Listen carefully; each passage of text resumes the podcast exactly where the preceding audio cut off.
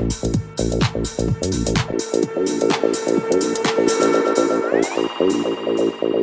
what up, Detroit?